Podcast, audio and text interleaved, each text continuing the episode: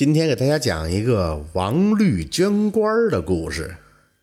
这王律啊是嘉兴人，他家里很有钱，但学业不成，连秀才都不是。父母呢对他是特别的失望，就想找门路花钱啊，给他捐个官当当，让他去京城找个熟人问问看。王律到了京城以后，见家里说的那个熟人只是在富贵人家当个奴仆，心里就非常的失望。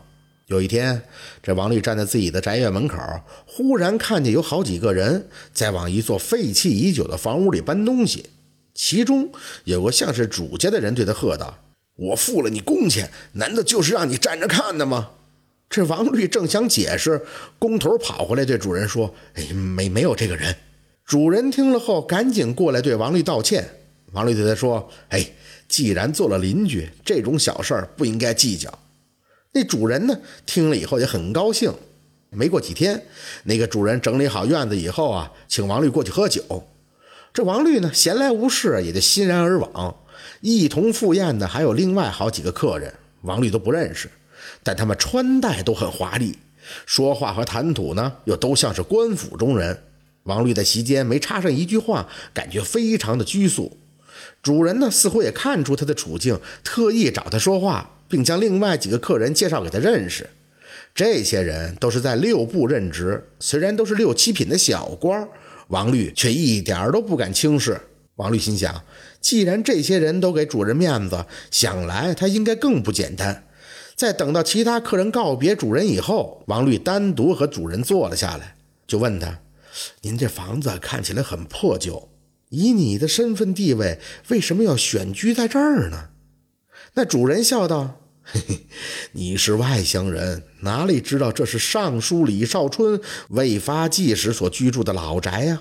如今虽然搬出去很久了，但我叔父却不忍心他败落下来，所以派我来修缮居住，只是为他留个年少时的念想罢了。”王律闻言一惊，原来这主人是当朝的吏部尚书的侄子，实在是太过意外了。他心中爱喜呀，但没有过多的表示出来。第二天，王律去附近问了好几户人家，都说那院子确实是李尚书的旧宅。王律此后呢，就没有对主人的身份有所怀疑。他经常购买贵重的物品前去拜访的人，暂时呢也没好意思说买官的事儿。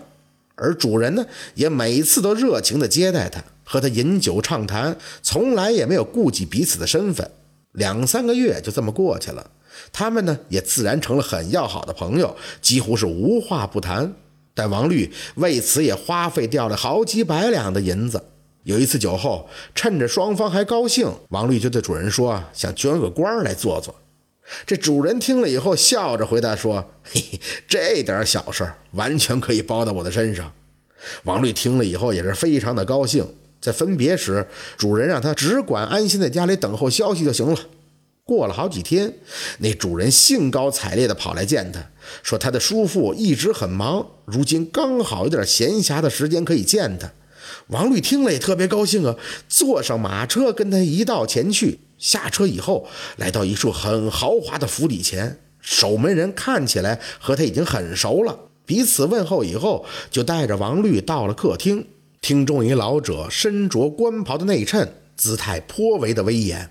王律赶紧下拜，他的邻居呢向他说出王律准备捐一个县令的意图，言语间大大的夸赞了一番王律对自己的情谊。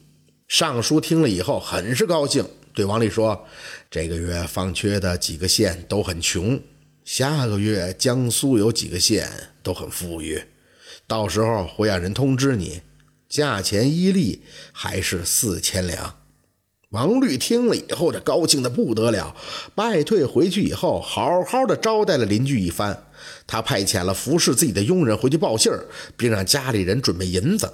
家里人凑齐银子给他，刚送没几天，邻居就跑来对他说：“江苏的空缺来了，今晚就可以去选。”王律非常的高兴，带着银子就去见尚书。尚书写了江苏几个县的名字，让王律选。王律就挑选了比较近的射阳县。将银子缴纳给尚书回来以后，王律又好好的招待邻居一番，并送给他两百两银子作为表示感谢。两个人都非常的高兴，喝到很晚才尽兴拜别。这王律呢，美滋滋的在家等待朝廷的任命。然而过了好几天都没动静，他赶紧去找邻居问问这件事儿吧。去了那儿才发现，早已经是人去楼空了。这王律心里感觉有些不妙，又去那尚书府邸，一样是没有人啊。问附近的人说，这是张侍郎的旧宅，一直在出售，前后有几拨人看房都没有谈成啊。王律听了以后非常的慌张，又回去问尚书旧宅的情况。附近的知情人对他说：“这房子尚书十几年前就处理给亲戚了，后来几经转手到了一个叫陈正峰的手里，但一直闲置没人住啊。”王律又去找那宅子的主人陈正峰，他说：“这房子租售都没人问过，在自己手里闲置了很久。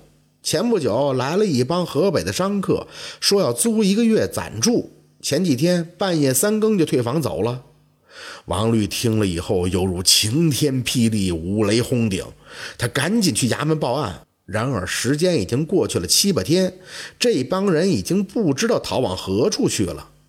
王律知道以后，大病了一场，被家人接回去以后，很久才痊愈，但已经没有了为官的心思。这些骗子的骗术，真是让人防不胜防啊！但是。如果王律好好的上学，好好的念书，又怎么会去想走歪门邪道、捐官来做的事儿呢？这就是王绿捐官的故事。感谢您的收听，喜欢听白好故事更加精彩。